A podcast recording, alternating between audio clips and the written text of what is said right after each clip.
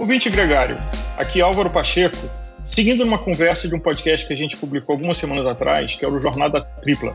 E o que, que acontece? Os atletas amadores, eles têm o desafio de administrar sua família, sua vida profissional, atividade física, e muitas vezes cometem um erro de uma quarta dimensão, que é o sono, e sacrificar o sono dormir menos para ter mais tempo para essas outras atividades. E hoje eu tenho dois convidados que eu tenho muito orgulho de estar recebendo aqui, que é o Dr. Geraldo Lourenço Filho e a Emília Bugarim. O Dr. Geraldo, ele é uma autoridade em sono, uh, é médico pneumologista especializado em medicina do sono, tem pós-doutorado em medicina do sono pela Universidade de Toronto, livre docente da Faculdade de Medicina da USP, diretor do Laboratório do Sono, disciplina de pneumologia do HC, do INCOR, já foi presidente da Associação Brasileira de Sono e hoje é diretor do Núcleo Interdisciplinar da Ciência do Sono aqui em São Paulo, que não só presta vários serviços, como inclusive tem salas de atendimento onde uma pessoa que tem alguma dificuldade do sono pode fazer um exame para medir uh, as suas qualidades, problemas de apneia, problemas específicos, ter um diagnóstico para melhorar a sua saúde e a sua higiene do sono.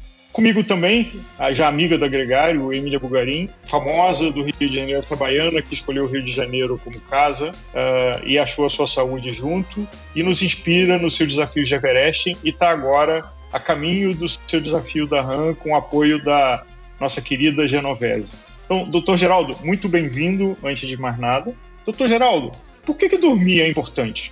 Olha, bom, em primeiro lugar, obrigado pelo convite, Álvaro. É, é muito legal estar aqui falar com os atletas é, e com o público em geral, né? Eu sei que você tem um podcast aí super é, bem posicionado, muito pelo teu trabalho e conheci agora a Emília, que é uma super atleta aí. É, é muito bonito de ver toda essa conversa, né? Bom, é, o sono é fundamental, né? É, basta você ficar uma noite sem dormir que você vai sentir como você está no dia seguinte. Então, o sono é um nutriente para o nosso cérebro. O que acontece é que os neurônios é, nós temos bilhões de neurônios que estão ativamente disparando aqui dentro dessa caixa preta aqui que é o cérebro e eles consomem muito, muito oxigênio, muita é, e eles produzem lixo, né? Eles produzem radicais livres, eles produzem é, uma série de estresse oxidativo e uma hora você tem que retirar isso do teu cérebro. Então o sono é um momento onde o cérebro começa a disparar mais devagar, porque o neurônio não sabe fazer outra coisa a não ser ter disparos elétricos, mas eles disparam bem devagar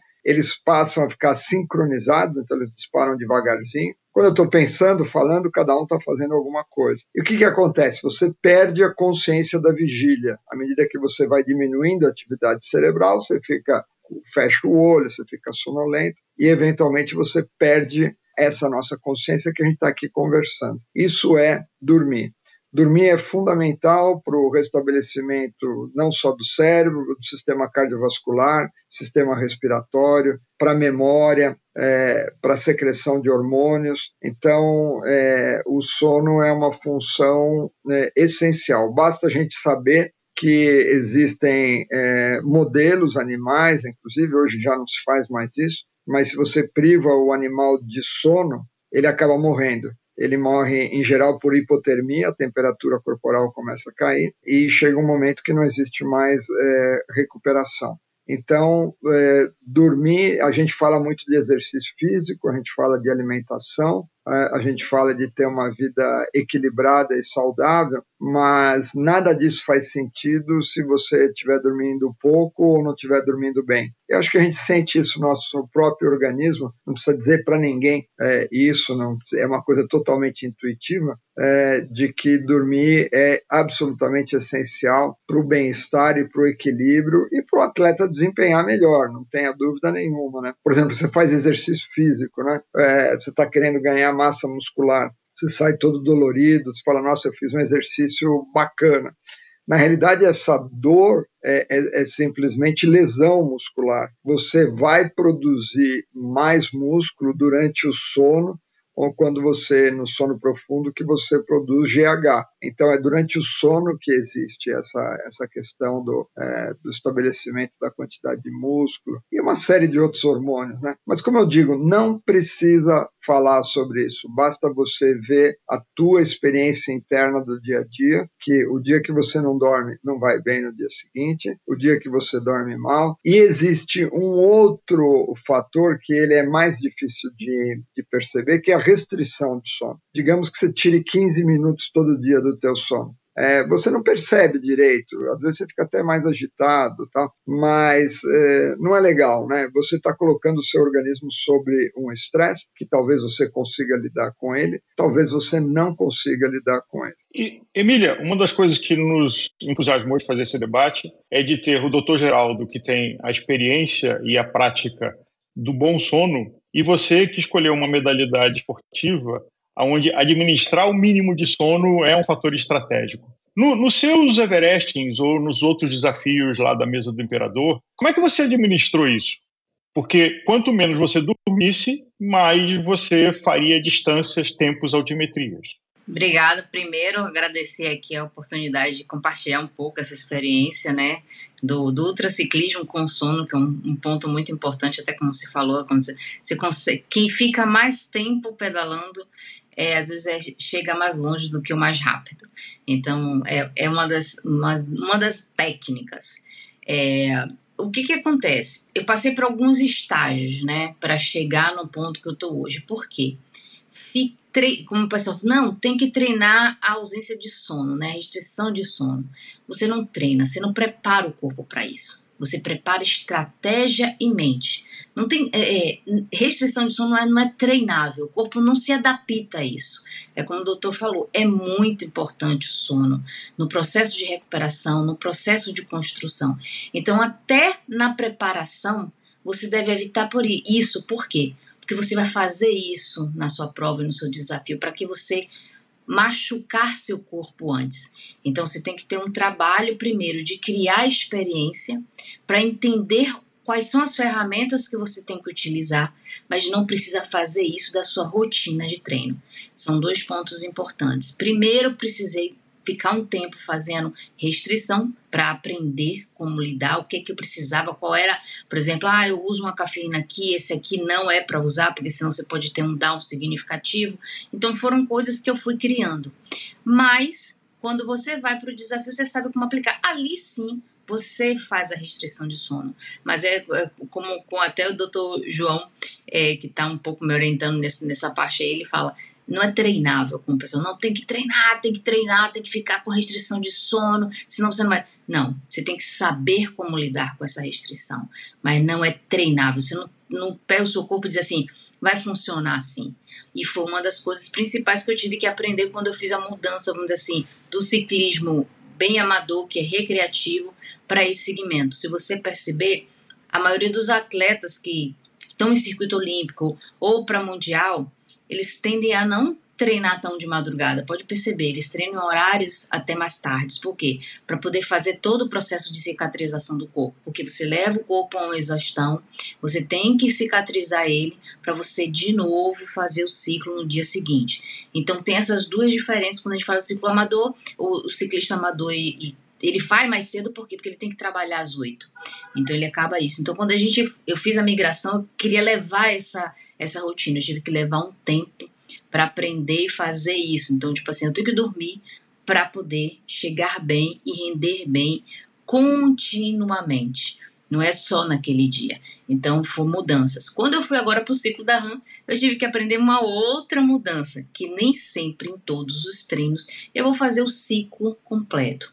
Ou seja, não, mamãe, eu tenho 10 horas para fazer, então hoje eu vou ficar 6 horas aqui descansada. Não, porque todo dia são 10 horas para fazer. Então, você tem que aprender a administrar e não se desesperar. Ou seja, a hora que você tem, você tem que estar tá acalmado. Eu tenho uma, alguns soninhos pequenos, né, que a gente tem que aprender no ciclo também, que eu aprendi lá desde 2020, que é o Power Nap, né? Que você fazer um processo de, de, de posição de meditação e descansar sem entrar no sono profundo, deixar o sono profundo para o horário do sono profundo, onde o médico falou que é muito importante, que é fazer a faxina no corpo, o corpo reorganizar tudo para você sim ter um, um, processo lá na frente. Esse é um resumo do geral. Doutor Geraldo, eu queria é, pegar esse gancho do PowerNap. Tem um livro muito interessante que é da missão espacial Apollo 8, que foi a primeira vez que um ser humano saiu da órbita da Terra nessa missão americana. Não se conhecia naquela época o que, que acontecia na gravidade zero absoluta, que foi o caminho da Terra para a Lua. Foi uma jornada completa, uma missão de seis dias. Só que o que aconteceu? Quando saiu da órbita da Terra, tinha uma rede para cada astronauta dormir é, em gravidade zero e não tinha experiência. O que, que acontecia? Quando o astronauta deitava pra, ou, ou, se colocava naquela posição, porque na gravidade zero não tem deitar e ficar em pé, quando ele começava a entrar em sono profundo a 10, 15 minutos, ele tinha uma sensação de queda livre e acordava com um pesadelo. Então, o que aconteceu com essa tripulação é que ela passou seis dias só conseguindo ter pequenos intervalos de sono de 10, 15 minutos, porque dava a sensação de queda livre, acordava assustado, não conseguia dormir novamente. Da fracionar o sono substitui o, o, o sono contínuo? Olha, é, a gente está falando de situações extremas, né? E é isso que a Emília está procurando, e é isso que a gente está comentando. É, a gente tem plasticidade, tá? a gente tem a capacidade de se adaptar a, a outros, a, a outros regimes.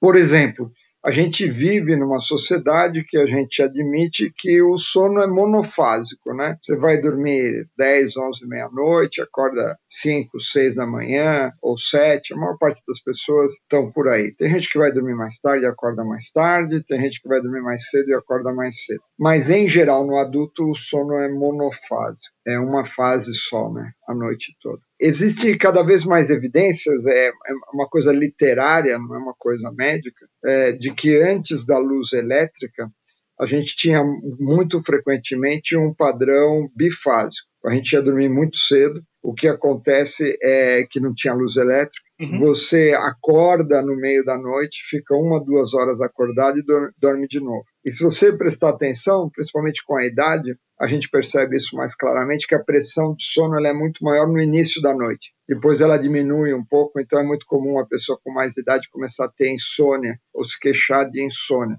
Talvez voltando àquele padrão mais atávico, né, de que você eh, poderia fazer duas fases de sono em dois momentos. Várias sociedades principalmente em lugares muito quentes, eles fazem uma outra soneca depois do almoço é, que é a siesta. É nessa hora que a temperatura corporal cai. Existe uma, uma tendência maior de você ter uma janela para dormir é, depois do almoço.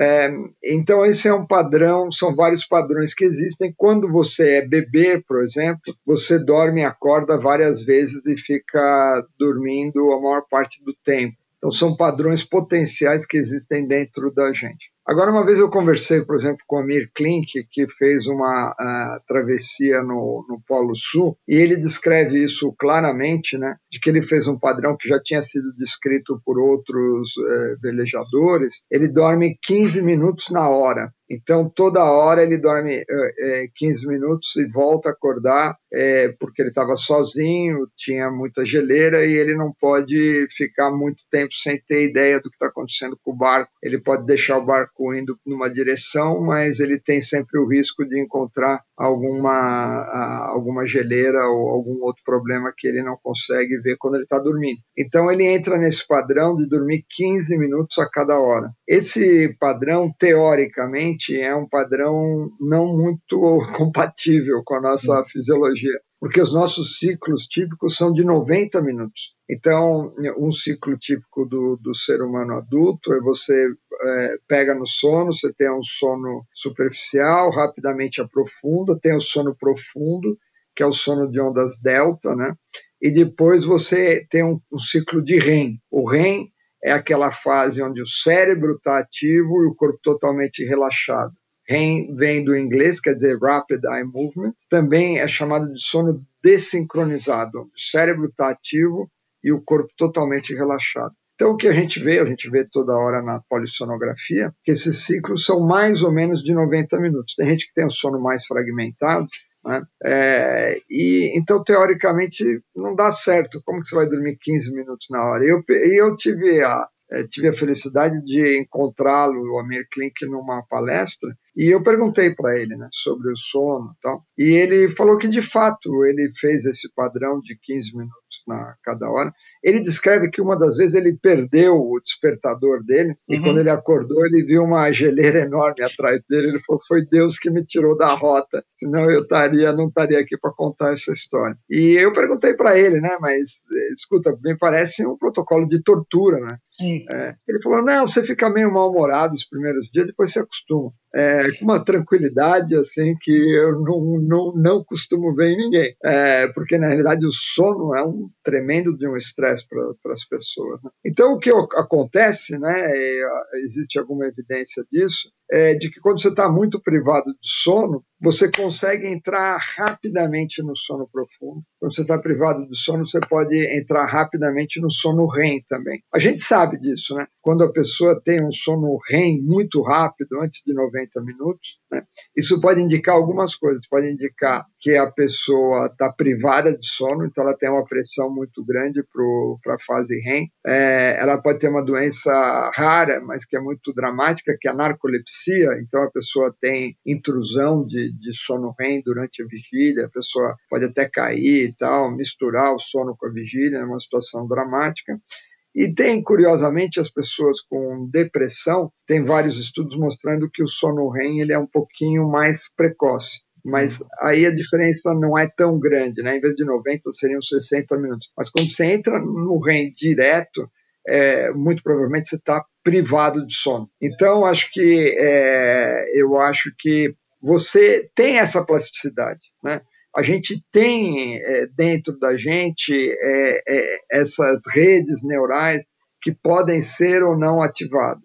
Né? Então, a gente tem a potencialidade de fazer padrões diferentes. E a gente sabe que quanto menos a pessoa né, dormir, e aí na hora que ela dorme, ela está muito privada de sono, a tendência é ela ter sono de melhor qualidade, porque ela simplesmente colapsa e uhum. entra direto ou no sono profundo ou, ou no, no sono REM. E o que a Emília estava falando, esse é o grande perigo né, de você é, entrar num sono profundo e depois ter o que a gente chama de inércia do sono. Né? Inércia do sono é que você acorda, mas não está bem. Então, às vezes, você vai dormir à tarde e fala, pô, acordei pior do que eu fui dormir. Porque hum. você entra no sono profundo e tem uma inércia do sono. Né? Quer dizer, o ideal eu brinco, né? Falar assim, eu, minha maior inveja é ter o sono de cachorro, né? Vocês já viram cachorro, como que eles fazem? Não. É, cachorro dá uma oportunidade para dormir, o bicho não tem a menor dúvida, ele vai lá e, e dorme. Toca a campainha, ele acorda de super bom humor, abanando o rabo, vai lá latir, fazer o que for. Você levanta, ele levanta na hora. Aí você dorme, ele dorme também. Você está doente, na cama ele vai lá, fica dormindo dois, três dias. Então ele tem essa coisa do acordar rápido, né? Acordar rápido e, e dormir rápido. Eu acho que é fantástico isso, né? A Emília está realmente querendo desafiar um pouquinho a nossa a nossa fisiologia, né? mas acho que existem, existem potencialidades para esses outros padrões. Né? Mas não é para qualquer um, né? porque realmente nós vivemos uma sociedade restrita de sono, as pessoas não se dão conta, mas elas estão dormindo cada vez menos e muitas vezes cada vez pior. Porque aí existe o paradoxo, né? Você dorme mal, agora não estou falando de atleta, estou falando de gente que tem sono. Então o cara dorme mal e ele fala o seguinte: putz, não dormi nada, hoje cara fica o dia inteiro pensando assim: hoje eu vou para a cama às sete da noite. E o cara vai para a cama e não dorme. Porque dormir é como pular corda, você tem o horário, né? você tem uhum. ciclos. Então, se você vai para a cama em horário errado, às vezes você perde o sono naquela hora, depois você começa a ficar agitado e você perde o sono da hora que deveria ter dormido, entendeu? E aí, em vez de melhorar, atrapalha. Então, um dos tratamentos para quem tem é, insônia é privação de sono porque se você priva o sono, você aumenta a pressão para ter sono de melhor qualidade. Então, são várias situações diferentes, né? então a gente precisa olhar tudo isso com muito cuidado, é, porque a nossa fisiologia é, é, uma fisiologia extremamente complexa, né? E, e, é muito mais fácil adivinhar o passado do que o futuro, né? Então a gente, quando a gente está vivendo aquela situação, a gente tem os desafios que, que é a vida, né? A vida, por mais que a gente planeje, quando a gente sai de casa, pode acontecer alguma coisa totalmente diferente e a gente tem que ter a capacidade de se adaptar. Mas tendo conhecimento e tendo autoconhecimento, a gente está mais, é, tem mais ferramentas para lidar com essas situações de estresse. Pegando esse gancho, Emília, você se propôs uh, a fazer o Race Across America e está muito bem assessorada ou acompanhada pela Dani Genovese, que tem uma experiência ímpar uh, e é uma atleta admirável. Mas o RAM tem uma característica de que quem dorme menos uh, tem mais chance de ficar horas acordados e não necessariamente ser mais rápido. Eu até já ouvi uma lenda de que eh, no Han Solo você tem que tentar no primeiro dia fazer um tiro de 30 horas sem dormir. Se você não conseguir essas primeiras 30 horas, pode desistir, desarma o circo, volta para casa, porque dificilmente você vai conseguir o percurso inteiro dos quase 6 mil quilômetros. Como é que você, junto com a sua equipe, está planejando a estratégia de sono? Essa parte aí, até como estava conversando com o doutor ontem, né, João Felipe, para a gente fechar isso aí, a gente vai sentar agora para combinar, né, como é que vai ser, de acordo com a infraestrutura também, porque assim, como eu estou ainda fechando como é que eu vou, eu tenho que saber com quem eu vou contar, né? Porque não é só o meu sono, é o sono de quem está comigo, né? Então é da equipe. Então, se, quanto mais enxuta a equipe, mais cuidados a gente tem que ter com o sono de todo mundo envolvido, porque eles vão estar em, na direção do carro. Então tem Aliás, que ser um só vale eficiente. mencionar de que é raro, mas acontece do motorista do carro de apoio atropelar o ciclista no RAM, porque ele está com sono privado e andando ali a 20 km por hora. É, é. É, não há nenhum estímulo, porque quando você está andando a velocidade mais alta, você tem atenção chamada, mas quando você está ali andando a 20, 30 km por hora atrás de um ciclista, no meio da madrugada, e já aconteceu. Então, acho que você está falando é absolutamente é. pertinente. É, e aí, por exemplo, uma das coisas que a gente fala do, quando eu falei do não treinável, é o processo de adaptação do corpo. Você não transforma um corpo ah, meu corpo é. Eu posso enfrentar qualquer restrição de sono. É isso que eu quis dizer em relação ao treinável. Você tem que treinar a outra parte, que é a logística. Então, por exemplo, eu saio com a pessoa que está com um pouco de sono. Então, eu também tenho que ter um nível de atenção para fazer essa leitura e ele a minha e aí por aí vai. Então, eu sou, eu fico muito atenta a pequenos sinais, tipo assim, se o carro está com a luz com a sequência, você fica, quando você faz o abastecimento, você fica, você tem que ficar de olho, por exemplo. Eu já fiz um, um desafio que eu fui daqui para Campos, onde eu resolvi parar, porque eu senti todo o staff do carro com sono. Eu não me sentia confiante quando vai passando quebra-mola, ele estava mais lento, estava me colocando em risco. Eu digo, não, vamos parar aqui porque vocês estão com mais sono do que eu. E realmente isso acontece porque eu estou produzindo uma série de hormônios que eles não estão produzindo por estarem ali eh, só parados, né?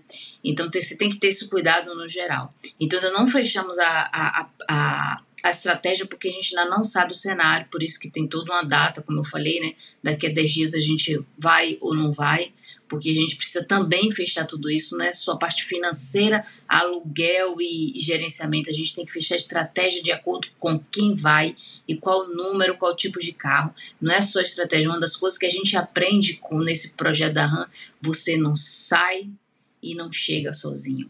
Você é um time sempre, não, não importa. Então você tem que pensar no conjunto. Eu não já tive no meu início de, de ultra, principalmente de estrada, eu tava lá super bem e ficava muito chateada quando eu via que eu não eu podia ter pedalado 12 horas e pedalei 10.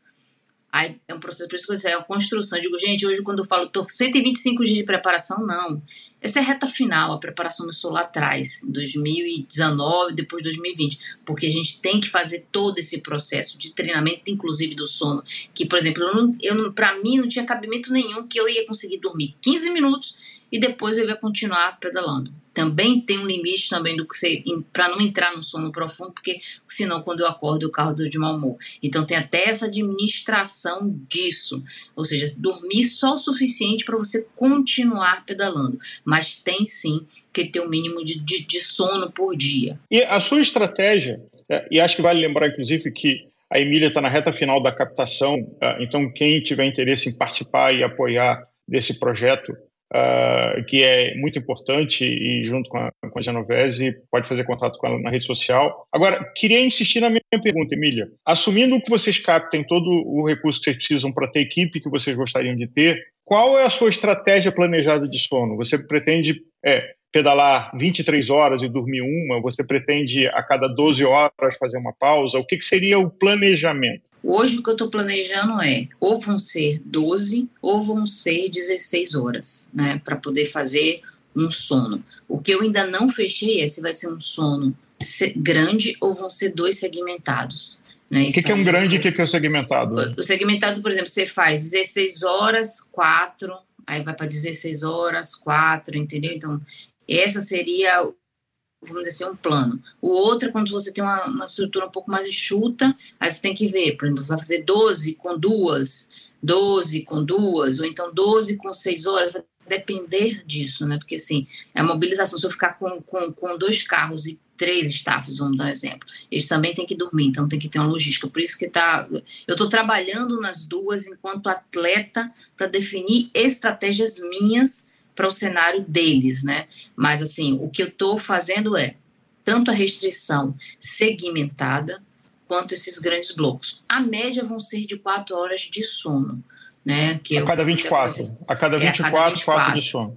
Isso, a cada 4 a 24, 4 de sono. Sendo que eu já também já tive, pelo volume, quando a gente faz simulado, de ter que parar no meio. Tipo assim, eu tinha um bloco de 12, com 6, 7 horas eu estava com muito sono. Então, aí o que acontece? Você entra no carro, dá aquele descanso, e depois você pedala 8, parece aí que termina, parece que você está sem sono, está super bem mas uma das coisas que eu respeito é muito isso, a sensação de sono. Eu tento o máximo, tipo assim, ah, eu vou tomar cafeína aqui, não. Quando eu sinto que eu tô baixando a guarda e que eu me sinto insegura, aí realmente eu prefiro sempre dar esse, esse tal desse soninho aí que a gente tira e que a gente volta pelo menos, não é para o descanso, mas para você reativar a sua forma alerta, alerta, você está atento ao que você está fazendo. Eu acho que é um dos principais perigos do do, do ultraciclismo é isso, é você não estar atento, tanto o staff quanto, quanto o atleta. Então, às vezes, não, sono não é para restaurar, mas para reativar os seus níveis sensoriais. Eu tô, não sei se eu tô, mas isso, isso é prática, doutor. Não sei se tem sentido, mas é a maneira como eu fui encontrando, mas é um treino que eu desenvolvi lá em 2020, né? Ou seja, eu tinha uma hora e meia para tudo. Então eu entrava no processo de descanso, ou seja, enquanto eu estou comendo, eu já estou com a perna para cima, eu comia já deitada. Então aprendi a comer deitada, porque você já vai descansando o corpo mesmo que não esteja dormindo. Aí eu tinha uma hora e meia para tudo. Então dentro dessa hora e meia ficava quanto mais rápido eu fosse no processo da logística mais eu ganhava em termos de sono, né? De descanso. Então, foi mais ou menos assim que eu fui fazendo em 2020. Eram, eram blocos de uma hora e meia. E depois, eram dois blocos de uma hora e meia, sendo que a segunda, uma hora e meia, às vezes eh, se encaixava dentro das 12, aí viravam três horas de sono. Eu só fazer um comentário, Emília. Eu acho que faz todo sentido, porque está dizendo que não é uma restauração, mas é na realidade. É, a, a, vantagem de fazer a tua estratégia é que se você vai dormir quando você está cansada, é, o teu sono vai ser mais eficiente, porque você não pode perder tempo também, né? Então, dormir na hora que você realmente sente que está cansada, você vai dormir mais rápido, você vai ter um sono de melhor qualidade é, e você é, vai ter. Porque não é só aproveitar a, vigília, é aproveitar o sono, né? Então, eu acho que você dormir quando está cansada, e mesmo que não seja no horário que você tinha pré-planejado, você sente que é aquele momento de dormir. É, eu vejo isso com muitos bons olhos. Né? Primeiro, pela questão da segurança, é, mas segundo, pela questão da, da própria eficiência do teu processo. Né? E tem um ponto também que o doutor falou, deixa eu só falar esse item, que é a questão da temperatura. Tem um que não é treinável, mas você saber lidar, que é, por exemplo, a descida. Né? Eu já tive casos seríssimos de muito sono, porque numa descida da montanha é muito fria, principalmente de madrugada, então você é um treino contínuo que você vez em quando tem que ser feito, porque, por exemplo, vem um sono quando a temperatura baixa na descida, e se for de noite, então, tipo assim, você bater em você, você tomar 100 miligramas de cafeína e o sono não passa. Então, é, e quando você olha, você tá assim, é, é, é coisa de segundo. Então, algumas técnicas, tipo assim, ah, é uma descida, se ela é acima de 5 quilômetros ou 10 quilômetros, para cada 10 minutos, para cada 5 só para, desclipa, beleza, volta, entendeu? Então são coisas que você vai fazendo, que você vai descobrindo com o tempo, né, que é possível. Aí depois, por, por que eu estou fazendo? Porque até para quem faz na direção também dá sono, é incrível. Então, não é treinável para você ficar adaptado, mas você tem que saber como lidar nesses cenários, ou seja, baixa temperatura, tanto para quem está no carro quanto para quem tá, tá pedalando, é, você entra no, no, processo de sono muito rápido. É assim, é de uma hora para outra. Então, também essa temperatura aí, o que o doutor falou mais cedo, é também uma coisa assim que starta, né, sem você nem perceber. Doutor, dá para enganar o sono? É, a Emília acabou de mencionar uma coisa muito popular que é a cafeína ou alguns tipos seguis a história de, de, quem trabalha com caminhão, o tal do rebite, é, de que você tomar alguma substância para enganar o sono, para ficar mais tempo acordado, porque você tem uma, uma, necessidade profissional, você tem uma necessidade de tarefa? E, e, se é possível, que consequência de risco isso tem? Não, sem dúvida, é possível. A gente sente isso na prática, né? Se você toma algum estimulante, você você fica mais acordado, você aguenta muito mais. O, o perigo é que é, à medida que você vai forçando, batendo num cavalo cansado, ele de vez em quando, né, o cérebro aqui no caso, ele ele deixa de dar aviso, né? A pessoa apaga. Então a pessoa começa a ter intrusão de sono REM acordado. Então, sabe quando você está bêbado de sono? Hum. O termo existe, bêbado de sono é isso, né? Então você, é, acho que todo mundo já teve isso. Em algum momento você fecha o olho, te passa uma imagem assim. É, essas imagens que passam são intrusão de, de sono REM, né? Porque no, no sono REM, é, que é o, a, quando a gente está sonhando, as imagens são muito nítidas, né? E elas andam sozinhas, elas são verdadeiras alucinações. É, então, esse é um aspecto, né? É, e o outro aspecto é que você pode simplesmente é, desligar, né? Eu já tive pacientes com, é, por exemplo, apneia obstrutiva do sono grave. Ah, você dirige? Não, não dirijo. Você dorme em alguma situação? Não, já dormi andando de bicicleta, que parece um absurdo. Hum. Mas você pode dormir andando de bicicleta. Se você estiver muito cansado, é, e aí o risco, obviamente, se multiplica, porque é, não estou nem falando da questão de você ter uma reação mais lenta, por exemplo, se passa um bicho na tua frente, você tem que brecar ou desviar, obviamente tua reação vai ser mais lenta se você estiver cansado. Aqui é pior do que isso, é realmente a intrusão do sono durante a vigília e você literalmente apaga sem ter sem ter uma, um aviso, né? Porque o organismo já tentou avisar e você foi batendo naquele cavalo, você foi tomando cafeína, tomando estimulante, você vai, né? Você vai por um tempo, mas chega uma hora que o sistema entra em colapso, né? E o que entra em colapso aqui é o cérebro, né? O cérebro simplesmente apaga. Aliás, eu já tive essa experiência que foi assustadora. Eu fiz uma prova de 24 horas é, com uma, em dupla com outra pessoa e tinha um trecho do percurso que era uma reta plana, o resto era subindo e descendo. E, Emília, uh, no meio da madrugada, mais frio de noite, em alguns momentos eu dava uma cochilada, eu dava assim, uma piscada longa é, nesse pedaço de reta é, de exaustão, de tentar dormir um pouco daquela exaustão, e era assustador, porque essa piscada longa era vários segundos, assim, eu em cima de uma bicicleta, é, é, podia ter caído, é, enfim, é, é, irresponsável, não recomendo isso para ninguém. Agora, Emília, uma coisa que se fala de quem fez RAM é de que existem vários meses é, que a pessoa demora para reorganizar o seu organismo, porque não é só o sono, é a alimentação, é o fato que você está durante 18 horas por dia, 20 horas por dia fazendo atividade física. Nas tuas experiências atuais de, de Everestings ou de travessias, como é que foi para você re regular o seu ciclo de sono, aonde você estava é, dormindo de forma quebrada e depois. É, porque também teve uma outra experiência que eu tive num outro 24 horas do, do antigo Extra Distance, onde a equipe tinha muita estrutura e eu passei 24 horas, eu só consegui deitar, não é nem dormir, durante uns 15 minutos nas 24 horas. E me assustou que quando acabou a prova eu não estava morto. Agora, 48 horas depois, o meu organismo desligou todas as chaves e eu não conseguia levantar um dedo. Como é que foi essa experiência para você? O que, que acontece? Para mim está sendo um pouco mais leve, como diz, os 125 dias, por quê? Porque eu estou levando uma rotina de RAM desde 2020 na minha vida, né? Então, tipo assim, eu venho criando. Então, quando se você olhar os meus Everestes, eles foram de formas crescentes. Eu não fui logo fazer os 10 mil, eu não fui fazer logo os 24 horas, eu não fui logo fazer os 36 horas. Eu vim crescendo, né? Eu vim criando uma base. Ah, beleza, vamos fazer 24 horas sem dormir? Beleza. Vamos fazer 30 horas com pequenos cochilos? Vamos. Vamos fazer 36 horas com dois é, dois descansozinhos sendo um sono. Então, vim criando essa base. Se você olhar, tem toda uma, uma esteira para chegar nesse ciclo final. Então, quando veio, eu falo assim, até quando eu olho aquela bagunça que está o quarto, essa bagunça já está tá vindo junto, né? Então a parte do sono também foi essa.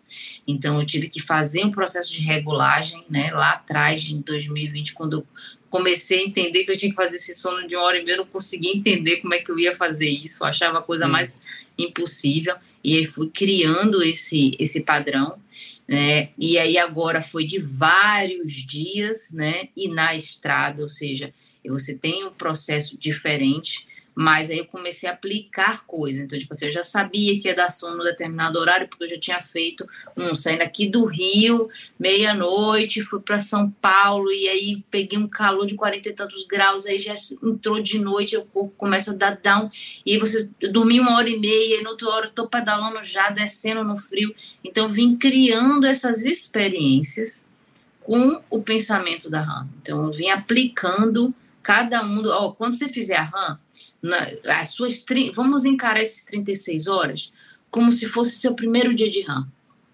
Pedale 24 sem dormir. Entendeu? E aí você uhum. sim descansa e aí você encara o restante. Então eu vim criando esses desafios, vamos assim, eu digo, os meus Everest foram treinos para RAM, foram a maneira que eu encontrei é, de ser factível, não precisar ir para a estrada, não gastar um, um dinheiro significativo para criar essa base para levar para a RAM. Então foi muito assim, era a forma mais em conta do que eu precisar ir para a estrada.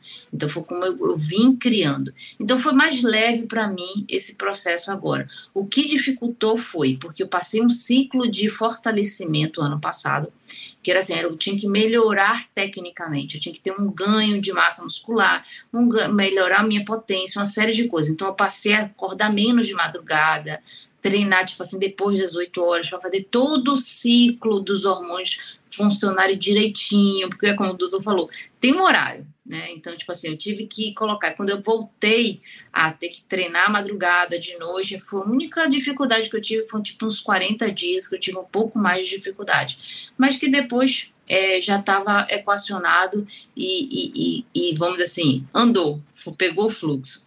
Mas é, é isso, não foi de uma hora para outra, foi essa construção, foi bem devagarzinho. Tive que aprender esses, essas pequenas coisas. O que eu tive que reativar nesses 125 dias foi o tal do Power Nap que eu já tinha, já tinha deixado de usar há um certo tempo, né? Aí eu tive uhum. que voltar a, a utilizar mas eu já sabia como fazer, né? Como acalmar meu corpo de forma eficiente. E aí, como eu fiz muitos anos de yoga, para mim ficou um pouco mais fácil. E uma das coisas que eu faço é qualquer exercício físico no meu dia a dia, normal, né, nem nesse ciclo, eu sempre dedico minimamente seis minutos depois para poder entrar nesse, nesse estágio, não dormindo, mas um estágio de concentração corporal, de respiração, para que tenha.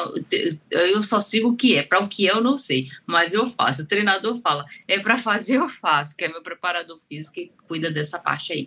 Então, outro ponto também, a Dani Genovese fez o plano macro, mas em relação. É, não está envolvida com algumas questões pessoais lá no, no, nos Estados Unidos, hoje ela só está com plano macro e aqui eu estou com um treinador aqui no Brasil porque eu preciso de um acompanhamento dia a dia, porque é até essa questão do sono, de você avaliar como é que é o processo, você olhar os indicadores de fadiga, ele tem que ser um trabalho cotidiano. Então, eu precisava de um treinador aqui pertinho. Então, eu estou com dois treinadores. A Dani fez um plano macro e aí está disponível para consulta, mas eu estou com um treinador específico aqui no Brasil para essa reta final aí de preparação, para ficar divulgada aqui. Doutor Geraldo, uh, como o senhor diz, cada vez é, a gente cuida menos da higiene do sono e da qualidade do sono. E aí, falando não só de atletas, mas como cidadãos. E às vezes a gente ouve histórias de pessoas que têm uma escolha profissional ou de estilo de vida, que durante a semana dormir 3, 4 horas e chegar no fim de semana dormir 12.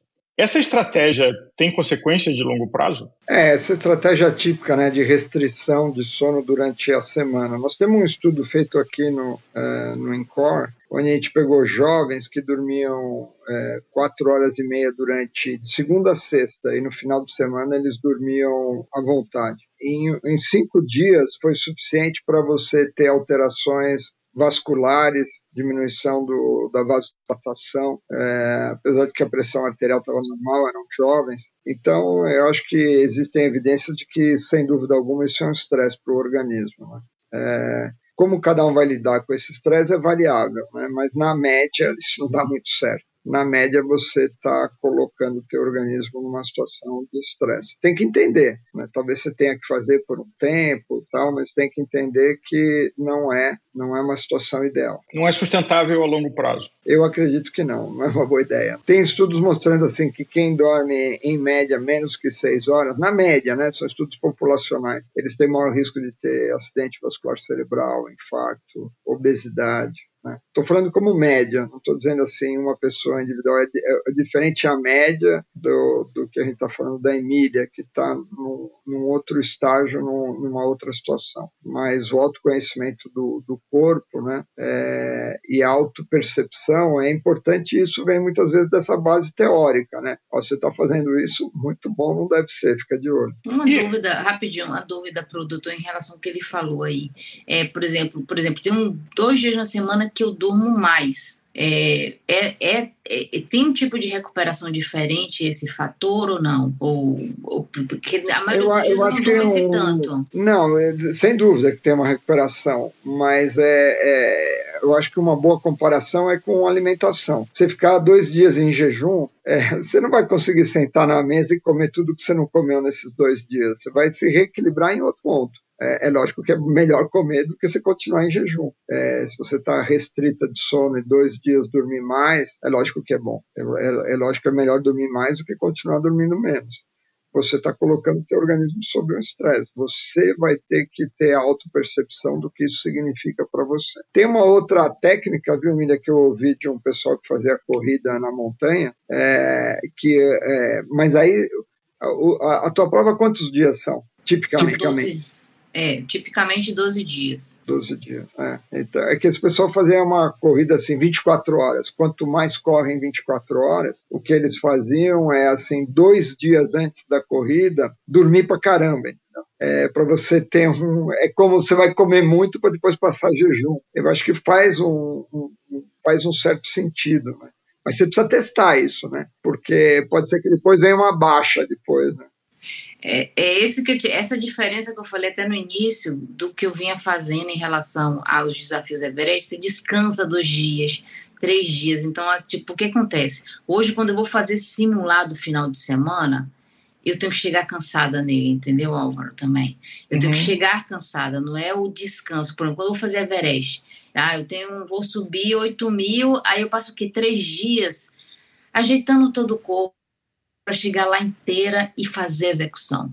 É diferente desse cenário, ou seja, eu chego cansada para o final para o final de semana, porque é o mais próximo se sacrificar também todo, mas é o mais próximo do que vai ser a prova, ou seja, eu tenho que fazer três dias, eu tenho que medir três, esses três dias que eu vou fazer uma quantidade grande, chegando um pouquinho cansada, né? Às vezes não é nem restrição de sono, mas eu pego treinos mais curtos e mais intensos para dar um cansaço ao, ao, corpo, sem debilitar demais, mas eu chego cansada. Foi uma das coisas que eu mais tive que aprender nesse processo desses 125 dias. É saber que o simulado não tem aquela coisa dos dias anteriores, pô, tô descansada, cheguei lá, ó, sentei, tenho que fazer 400 quilômetros hoje você já chega cansada, você entra numa outra frequência, já entra no endurance, você já chega para o endurance, porque lá você tem que começar com endurance. Se você se estourar, a maioria do pessoal vai no primeiro dia chega extremamente descansado e tem todo o processo, que aí depois cai muito rápido. E também dentro do ciclo tem um ponto muito importante, que é, por exemplo, você tem que reservar minimamente 30 dias para recuperar todo o corpo, ter, de, deixar o corpo com gás para a prova. Então tem que ter um respeito, ou seja, são 30 dias, você vai comer direito, você tem que ganhar peso, você tem que descansar, entendeu? Para poder recuperar toda a fadiga que foi gerada pelo processo de treinamento para chegar bem na prova. Mas nesses simulados agora, ao longo todo da preparação, você não chega com a, vamos dizer, com a mente de que eu vou fazer um desafio de 24 ou de 36. Você vai continuar fazendo. Então, essa é a grande diferença. Tem um outro ponto que você falou em relação quando você fez, de dois dias, de três dias depois você estava no nível de exaustão. Eu falo que tem ciclos que são super engraçados, que é o da fome e o do sono. Eles chegam às vezes com 24, dependendo da quantidade que você fez, com 24, 48 horas. Tem dores que só aparecem com três dias. O sono geralmente aparece depois de 48 horas. Aí você sente um sono, você faz o desafio de 24 a 36 horas. No dia seguinte você tá, porque você ainda está suplementado, você está cheio de hormônio. Quando isso aí cede, você sente um sono, como você falou, absurdo. Aí você, que você falou da sua experiência, e é bem assim. É, foi uma das coisas que eu fui aprendendo e sentindo. Que eu digo assim: é, é o dia, hoje é o dia da comida. Que eu vou dizer assim: eu tô com a hum. fome. Você acorda uns três dias depois, você, você quer comer qualquer coisa e você quer dormir muito. Então, esse é, é o ciclo, vamos dizer assim, como se o corpo estivesse cicatrizando e chega aquele ponto ele diz assim: eu preciso cicatrizar mais, me ajuda. É, eu ouvi uma explicação e o doutor me corrija, de que é meio assim o nosso instinto mais primar, mais fundamental, né, primário, de que como se estivesse fugindo do leão. Então o corpo entende que tem uma situação de estresse absoluto e permite aquela situação de falta de comida, de falta de sono, de falta de coisas. E quando de repente o corpo percebe que conseguir fugir do leão, aí ele desliga tudo para recuperar o estrago causado daquele intervalo. É mais ou menos isso? Eu acho que faz sentido. É, e numa, numa, outra pergunta aqui, e aí o nosso ouvinte pratica esporte, mas também tem uma, uma, uma vida, é, a maioria amadores, né? É o dilema de que dormir pouco e ter problemas do sono comprovadamente tem efeitos cognitivos e de doenças degenerativas no longo prazo. Mas usar medicação para dormir também tem efeitos colaterais. E aqui, respeitando como qualquer profissional da área de saúde, é, a primeira palavra dessa resposta é sempre depende, e a gente não está estimulando a automedicação, e estamos sempre estimulando que busque o seu médico de confiança. Mas se a gente pudesse falar de uma forma genérica entre essa escolha, é, você tem problemas do sono que você não consegue resolver, mas a escolha de usar medicamentos com orientação médica, com receita médica, nada orientado pelo amigo, tem efeitos colaterais. É, a medicina evoluiu muito, mas ainda não é uma coisa sem consequências. Quando fazer essa escolha de que eu estou dormindo mal e eu vou tolerar isso, ou eu vou usar uma medicação para dormir melhor, que eu não consigo melhorar a minha higiene do sono? Então, Álvaro, a tua pergunta é mais ou menos como perguntar para a Emília assim: Hoje você vai correr é, 12 horas ou 24 horas? Eu falei, é impossível responder essa pergunta. Isso tem que estar dentro de um contexto. E qual é o contexto? As pessoas respeitam um pouco o sono. Então a gente precisa aprender a controlar nossa mente, a gente precisa aprender a fazer exercício físico. Quer dizer, o sono é, é uma imagem do que está acontecendo durante o teu dia. É, você tem que entender qual é o distúrbio do sono que você tem. Então, na média, as pessoas respeitam mal o seu organismo, então elas não fazem exercício físico, elas estão estressadas, elas tomam muita cafeína, e aí quer chegar à noite e desligar para funcionar. Ou eles têm algum distúrbio do sono. A apneia do sono acomete um a cada três adultos na cidade de São Paulo. A pessoa dorme, engasga sem perceber, ronca sem perceber. Então, é, eu acho que a grande importância dessa conversa é prestar atenção no seu sono é, e, e, e, prestar atenção no seu organismo como um todo. Porque a gente está falando aqui de atletas, mas a maior parte da população está é, tá totalmente desconectada do seu corpo, só está no estado mental de agitação. E aí aí a coisa não vai dar certo mesmo e estoura em algum lugar. E uma delas é o sono. Né? O sono é simplesmente uma grita de que alguma coisa está acontecendo errada no teu organismo como um todo. Então eu acho que a resposta é vamos vamos tomar cuidado com o sono. Eu gostaria de deixar essa mensagem final, né, de que o sono é um momento de reparação, de descanso, e de que as pessoas precisam prestar atenção nisso com muito carinho e muito cuidado. É, genial, doutor. Emília, para fechar aqui, quem quiser participar com você uh, e apoiando o projeto que você está fazendo, como é que entra em contato e como é que participa? É, pode mandar e-mail para ultraciclista@gmail.com ou entrar no Instagram Emília Bugarim e manda mensagem para mim. Estou é, buscando patrocínio ainda, estou buscando nove empresas com a cota de 5 mil e pedindo à sociedade os amigos para contribuírem também. Aí tá lá no meu, no meu Instagram também. Tem o, o site né, do Evoe, onde está o crowdfunding e via Pix também. Então a gente chegou já a uma quantidade que, é, vamos dizer assim, eu seria até liberada de, de, de, largar, mas que não me geraria uma segurança física, né? Eu até falei sobre isso. Largar com um único carro é perigoso. Vou colocar a vida em risco, a minha e a da minha equipe. Então, eu preciso chegar ainda até o final do mês né, na quantidade financeira que faça quando eu digo assim para a organização, eu vou. Eu ainda não dei esse ok lá à organização. Aí, quem puder, ser... É um trabalho desde 2020, vocês estão vendo aí. Espero realmente estar lá dia 13, alinhada e largar na, na corrida. na torcida, imagino que vocês não conheciam o doutor Geraldo e você, e talvez depois você até façam contato, porque talvez o doutor Geraldo tenha curiosidade é, é, da sua experiência é, numa, num ambiente não replicável, mas é, que pode gerar insights, ou talvez ele, com a experiência dele, possa também te ajudar e, e uh, enfim, uh, ter uma troca de experiências interessante. E eu espero que você, ouvinte, tenha também recebido informações importantes, inspiradoras. E eu acho que eu repito a fala do doutor Geraldo: não menospreze a sua saúde, e sono não é bobagem, não é perda de tempo. A Emília faz isso numa estratégia pontual, controlada, é, mas ela dorme, ela não, é, não despreza a saúde dela. Então, muito obrigado, doutor Geraldo, muito obrigado, Emília. Eu agradeço. Obrigada. Um abraço.